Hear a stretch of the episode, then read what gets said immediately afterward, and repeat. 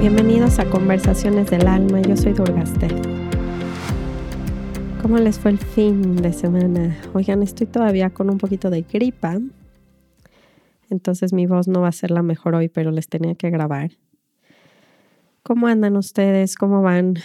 Recordando un poquito, a mí los fines de semana me risa que a veces sí se me desbalancea un poco la práctica eh, y veo la importancia que es mm, ciertas cosas en mi vida para mantenerla, ¿no? Como dormir bien, comer bien, lo típico ya se lo saben pero yo sí puedo ver que de repente tiene un precio muy alto cuando nos descarrilamos mucho porque nos cuesta trabajo muy fuerte regresar. Entonces creo que todo es un balance, es el punto medio encontrarlo, pero es bueno reflexionar en qué necesitamos como ser más cuidadosos en nuestras vidas, nuestros fines de semana, los amigos que vemos, qué tanto socializamos, qué tanto tomamos alcohol, que ya saben, como para pues sí, mantenernos en nuestros corazones y que no sea tan difícil meditar, ¿no? Que no sea tan difícil regresar a nuestras rutinas. Es una buena pequeña reflexión.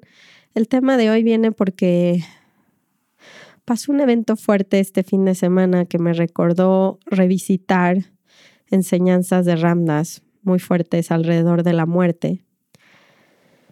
Sé que para muchos esto es un tema no es que sea poco atractivo, es que nos cuesta trabajo hablar de él.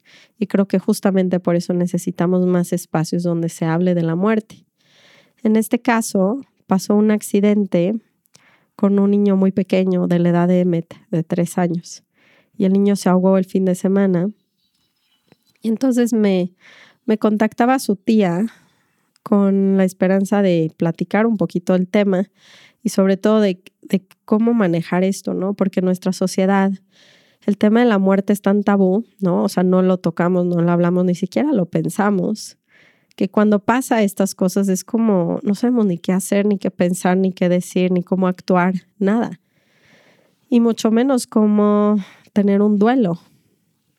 Entonces, mi esperanza es que se puede abrir un poquito más el tema con el podcast que voy a grabar hoy por todo lo que tuve que revisitar este fin de semana y cómo me dejó en un estado de reflexión acerca de mi vida y, de la muerte.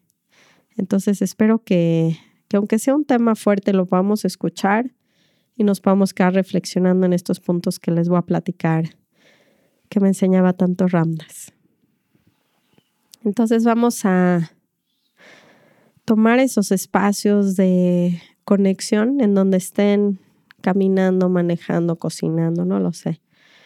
Vamos a conectarnos desde esas tres respiraciones, encontrando su centro y su silencio. Vamos a inhalar profundo. Exhalo. Inhalo. Exhalo. Una última vez inhalo. Y exhalo. La muerte es un tema de lo más importante que reflexionar cuando estamos tratando de, de, entender el propósito de la vida. Creo que Alan Watts fue el que dijo, hay un tema que si no lo reflexionamos no vamos a encontrar espiritualidad y es justamente la muerte. Mi maestro Ramdas era un tema tan importante en su vida que hizo varios proyectos para ayudar a la gente a morir de una manera consciente y gran parte de su práctica era acompañar a personas a morir. Y decía que, que siempre que tenía estas reuniones con estas personas, sabía que iba a estar en presencia de la verdad última. Eh, porque Claro que cuando hablamos de la muerte se quitan todos los velos que no importan en la vida eh, y empezamos a hablar de lo que realmente es verdadero, ¿no? De, se, quitan las máscaras, el, ego. Porque si queremos ver quién va a sobrevivir, tenemos que definirnos mucho más allá del ego. Y es justamente esa perspectiva la que siempre me enseñó Ramdas para poder lidiar con la muerte de una manera en la que, aún no entendiéndolo, porque no, evidentemente, bueno, en teoría he tenido esta experiencia millones o billones de veces, no sé cuántas vidas he tenido en este plano. Evidentemente no me puedo acordar de ellas, pero tengo la fe completa y absoluta que esto es una realidad y creo que tenemos que partir de esa idea de reencarnación para poder entender de qué se trata esta vida y por qué, por qué no hay una muerte real, por qué no hay una muerte de lo que sí es eterno. Todos los libros grandes filosóficos hablan de, de esta inmortalidad de una parte de, de nosotros mismos. Y es por eso es tan espiritual y porque es tan importante hablar de esto, es porque nos va a llevar a descubrir justamente quiénes verdaderamente somos. Eh, es un tema tan difícil, ¿no? Que no me da mucha compasión y me muero de humildad como de poder hablar del tema para ver si se puede ayudar en algo y pero tengo mucho respeto al proceso de cada persona. ¿No? En especial cuando la muerte no es como nosotros la vemos el, el ciclo normal de la vida. Porque para nosotros una muerte normal, por así decirlo, es alguien viejito, muy viejito, que ya vivió su vida, creció, tuvo hijos o no, éxitos, logros, o sea, tiene que ser una persona mayor para poder aceptar la muerte. En nuestra cultura la muerte de un niño de tres años o de un bebé o de un adolescente no entra. Eso no tiene explicación y a través de la mente no lo tiene. No estamos tratando de justificar, estamos tratando de ir a nuestros corazones a un misterio para poder entender la vida de otra manera. Entonces, en este rompimiento, como, porque sí, evidentemente, aunque estoy muy sumergida en estos temas, me sigue moviendo, al igual que todos ustedes, ¿no? O sea, cuando hay una muerte así, lo primero que pasa es, yo tengo un niño de esa edad y empezamos con esta paranoia casi de no quererlos que vuelvan a, hacer nada en sus vidas, ¿no? O reflexionar qué no estamos haciendo bien para cuidarlos más. Y esa no es la enseñanza realmente me di cuenta que la enseñanza este fin de semana no es si tengo que cuidar más a mi hijo de tres años o tengo que vigilarlo más. La enseñanza es cómo puedo entender ese misterio donde la muerte de un niño de tres años es tan correcta como de un anciano de 90.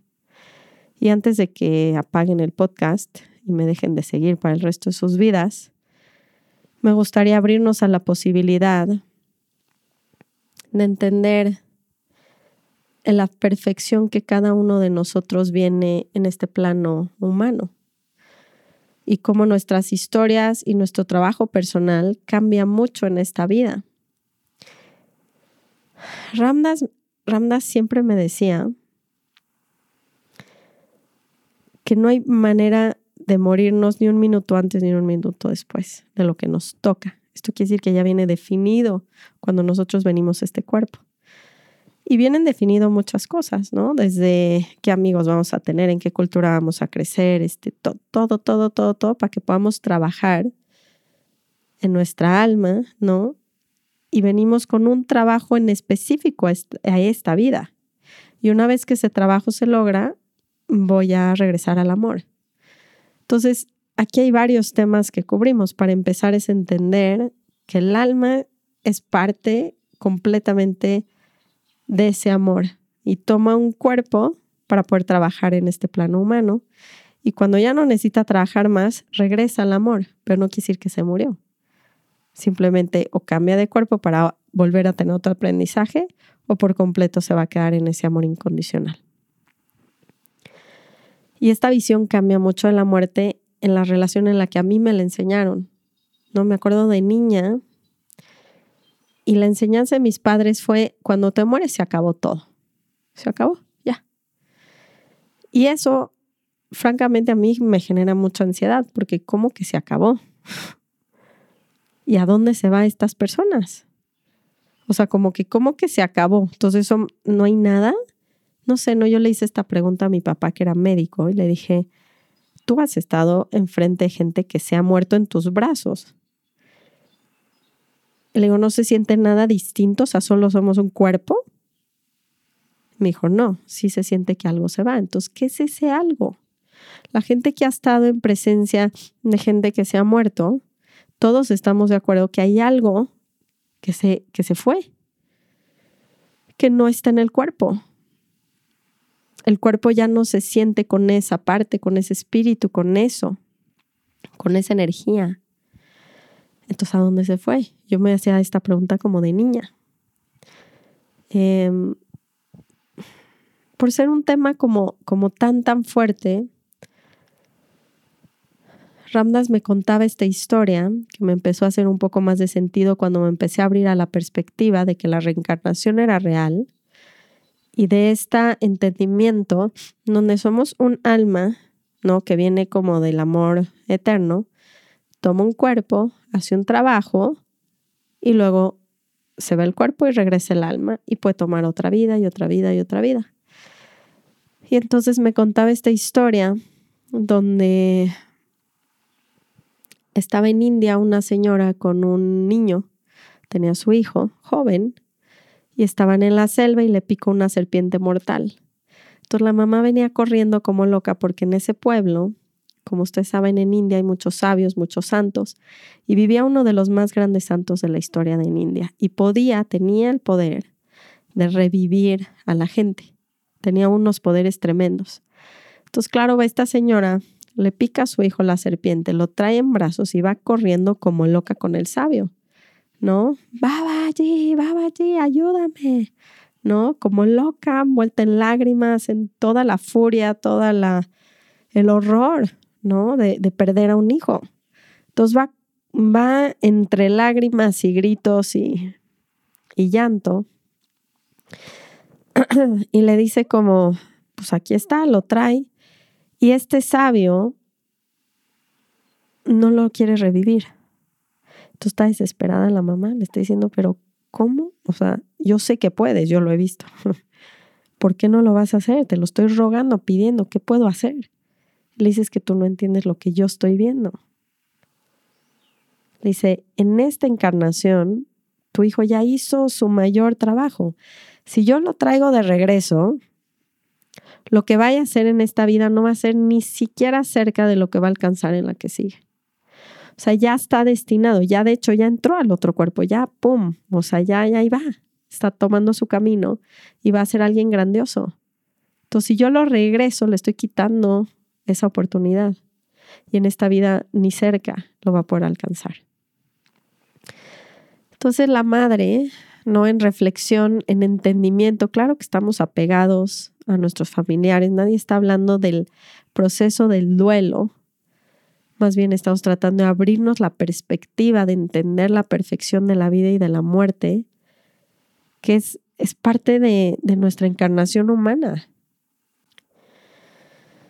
Entonces, cuando le ayudé a una, amiga mía que perdió un bebé grande, o sea, embarazada, pero como de 6, 7 meses, platicamos de esta historia porque el dolor es, es como hay un pensamiento cuando se muere alguien pequeño o que no es anciano y el pensamiento dice no debió de morir. Ese es el pensamiento.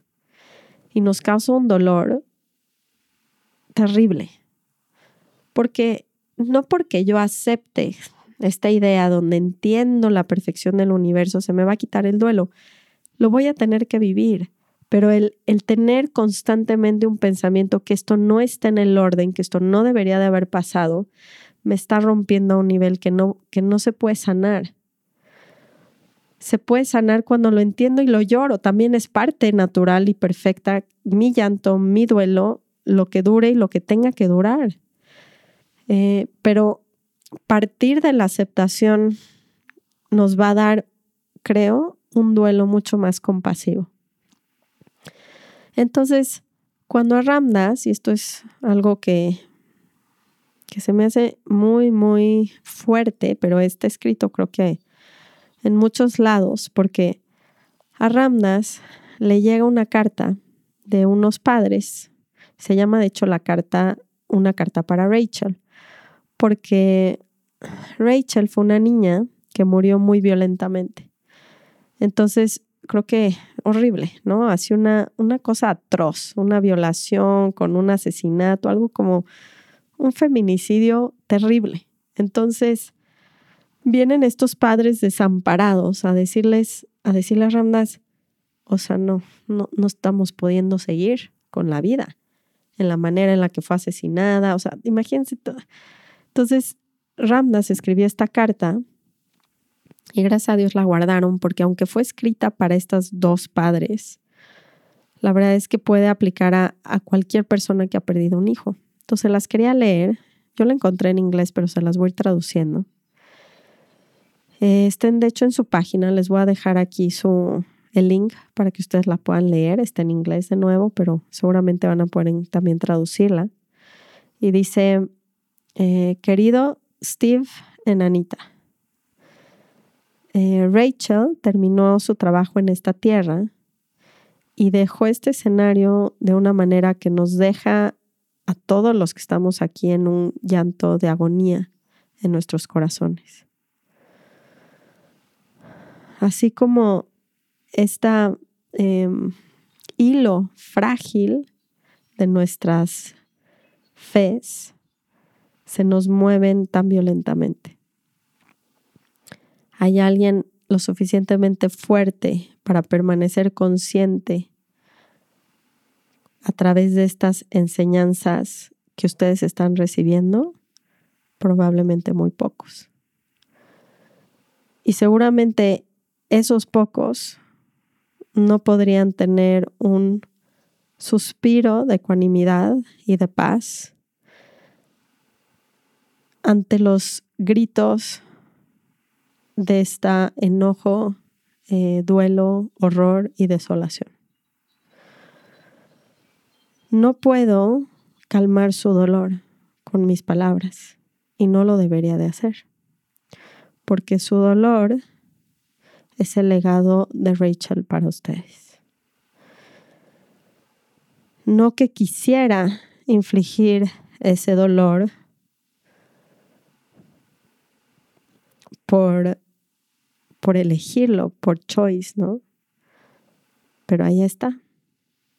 Y tiene que quemar su fuego purificador hasta que se consuma. Porque algo en ustedes muere cuando soportas lo insoportable.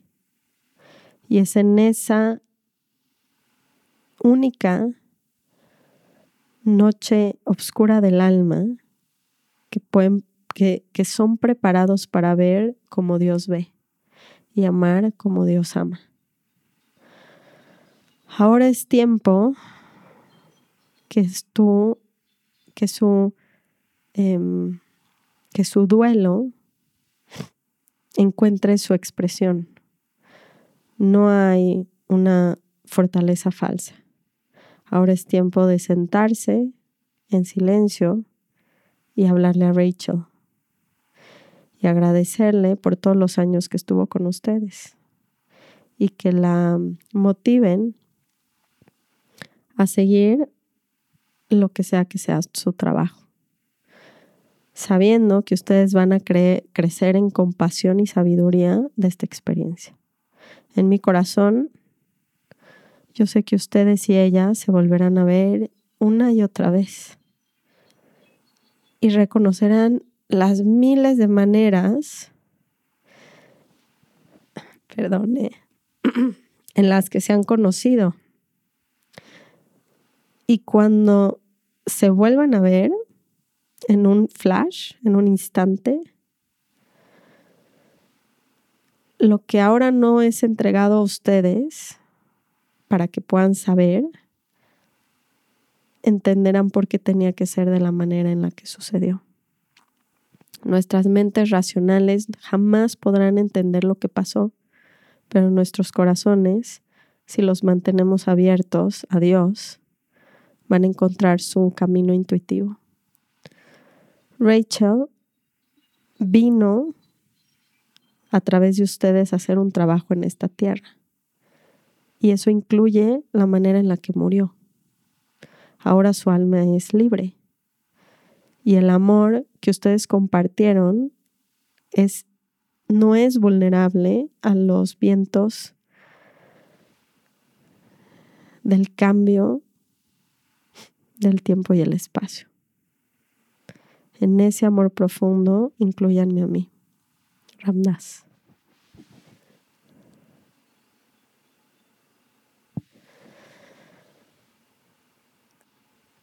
Mí, cuando leo esta carta,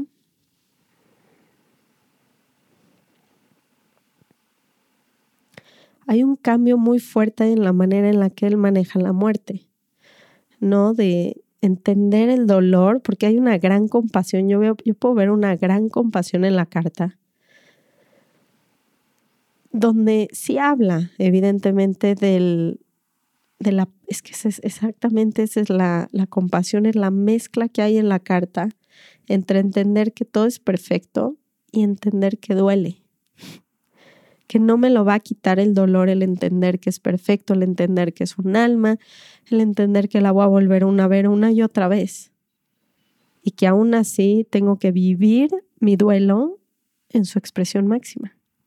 Y que es parte de ese rompimiento humano que me va a generar a mí, que me va a llevar a mi mejor y mayor expresión en esta vida. O sea, el karma es compartido en la familia porque evidentemente todos estamos involucrados en esta experiencia. Y creo, en mi perspectiva, que es más fuerte para los que se quedan, porque les toca vivir este dolor, este horror, esta, este, esta soportar lo insoportable. ¿No? Cuando dice él, hay algo que se muere en ti cuando soportamos lo insoportable, está muy fuerte esa frase, porque a veces creemos que no lo vamos a lograr que no vamos a poder pasar, que nunca más vamos a estar bien, que esto no se puede borrar. Y en esa desesperanza,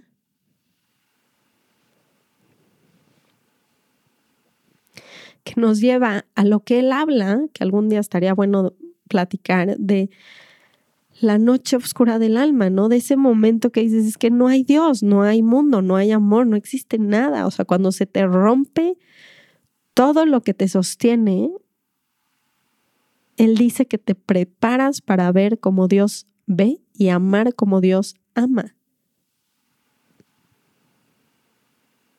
O sea, qué profundidad, ¿no? Poder amar la perfección, el dolor, la, todo lo que involucra esta experiencia.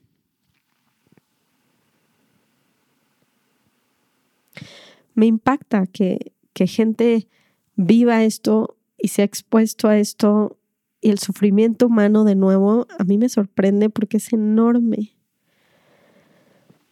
Es enorme.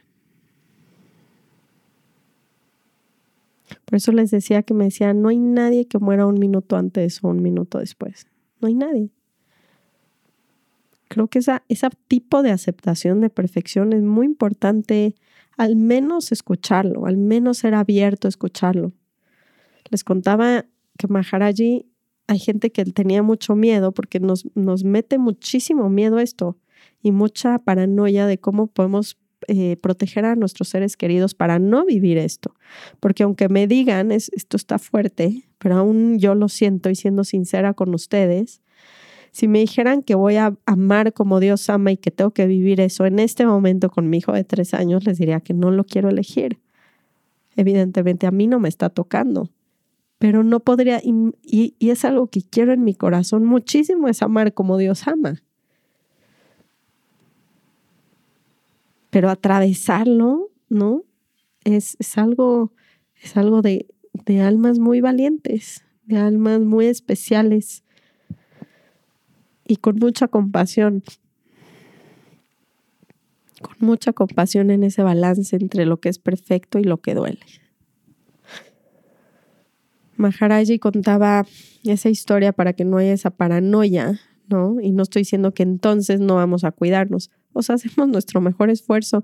Y les juro que no, no tengo en mi cabeza ni una sola mamá que no haya sentido que está cuidando a su hijo lo mejor que puede.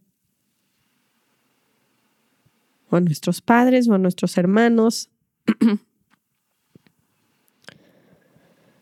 Entonces, hacemos lo mejor que podemos, pero aún Maharaji en ese juego de la paranoia de qué tengo que hacer para protegerme a qué nivel, ¿saben? Estaba con uno de los devotos más grandes en un río, en un barco, y se está muriendo de miedo del agua porque no sabe nadar, pero se quiere echar. Y entonces Maharaji le dice, salta. Y le dice, claro que no. se muere de miedo, le dice, no voy a saltar. Y entonces lo voltea a ver Maharaji y le dice, ¿ves ese puente? De ahí, a lo lejos. Así te aventes de ese lugar hasta abajo y cayeras en el agua, no te morirías si no es tu tiempo. Qué fuerte historia. A mí no saben cómo me ha ayudado. El devoto salta del barco y el agua le llega hasta las rodillas. Nadie muere ni un minuto antes ni un minuto después de lo que nos toca. Eso no quiere decir que nos vamos a desmaltratar, aventar por montañas, de aventar sin paracaídas de no sé dónde. El punto es entender que sí hay un orden, que sí hay un orden. A mí me, esa historia combinada me ha ayudado mucho. Esta del, del niño con la serpiente, la carta de Ramdas y este comentario de Maharaji, a mí me ayudan a transitar la muerte, las tragedias que, que vivimos. Claro que The Work también ayuda, pero The Work, en la claridad del trabajo de Byron Katie, cuando yo lo he hecho con personas que no tienen esta profundidad que les estoy grabando en este podcast, no pueden ver la inversión. Porque ¿saben cuál es la inversión de un pensamiento de no debió de haber muerto? ¿Cuál sería la inversión contraria? Se van a morir cuando la escuchen porque nuestros oídos humanos racionales no pueden escuchar sí debió de haber muerto. Es como, ¿cómo me atrevo a decir una frase así? Solo puedo decirla cuando entiendo la profundidad que llevamos casi media hora hablando. Donde somos almas, donde hay algo que no está muriendo, donde vengo a hacer un trabajo en específico y se puede cumplir cuando tengo siete meses de, en de gestación en la panza de mi mamá, a los cuatro años, a los siete años, a los catorce años, a los veinte años. O sea, no quiere decir que no completó su trabajo. No hay manera que alguien salga de esta realidad sin completar su trabajo. Y si tuvo que escoger ese punto, va a seguir haciendo su trabajo, como en la historia de la serpiente con la señora. O sea, terminó su ciclo en esta y seguramente ya empezó el que sigue. Y esto me lo dijo Ramdas y a mí también me calma mucho. No hay manera de retroceder en nuestras encarnaciones. Digamos que si le damos validez a la teoría de la encarnación, que para mí no es una teoría, es una realidad, no podemos retroceder. Entonces cada muerte es un pasito para adelante más cercano al corazón, a, a, volverme a identificar con este amor que siempre he sido. Y el trabajo de los que se quedan es soportar lo insoportable para atravesar esa noche oscura del alma y amar como Dios ama. Entonces, todos estamos trabajando y todos, digamos que nos está tocando lo que estamos viviendo de esa manera que es tan fuerte. Y por eso les dijo, ¿no? En ese amor, me van a encontrar en ese amor, incluyanme en ese amor, en el que ya no se mueve, porque va mucho más allá del tiempo y del espacio. O sea, cuando la persona no está aquí, que eso yo ya les he hablado bastante de Ramdas ya no está en su cuerpo y cuando lo extraño es porque no llego a mi corazón a sentirlo, ¿saben? A saber que está ahí de otra manera que yo no quiero que esté, yo quiero que esté en su cuerpo.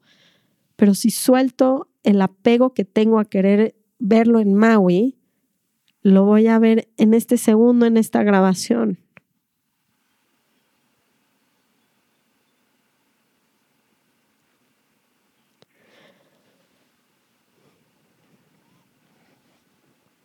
lo voy a sentir en mi respiración, lo voy a sentir en el viento, ¿no? Y ese es, ese es el, el salto que nos están obligando a dar, es ir tan profundo,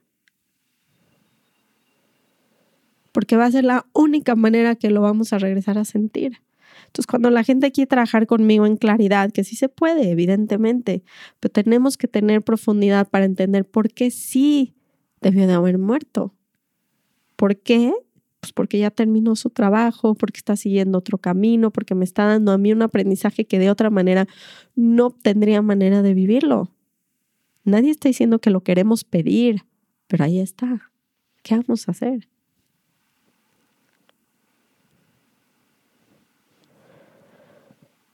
En esa profundidad donde podemos sentir el amor real, incluyanme a mí también. Espero que les ayude en algo, ¿saben? En lo que sea. En abrirnos la perspectiva de que esto es real. La muerte es uno de los temas más importantes de tener en cuenta todos los días. En despertarnos y ver, no estamos vivos, tenemos un día más y no está for granted, no está asegurado, ¿saben? Que vamos a amanecer el día de mañana y que nuestra familia va a amanecer el día de mañana a mí me ha hecho vivir más consciente, más cuidadosa, cómo le hablo a la gente, cómo, si hoy fuera el último día de mi vida, cómo lo quisiera vivir, cómo le hablaría a la gente que está a mi alrededor, cómo vería el cielo ahorita, cómo, cómo, vería todo en mi vida, como un regalo, como una bendición, como una oportunidad.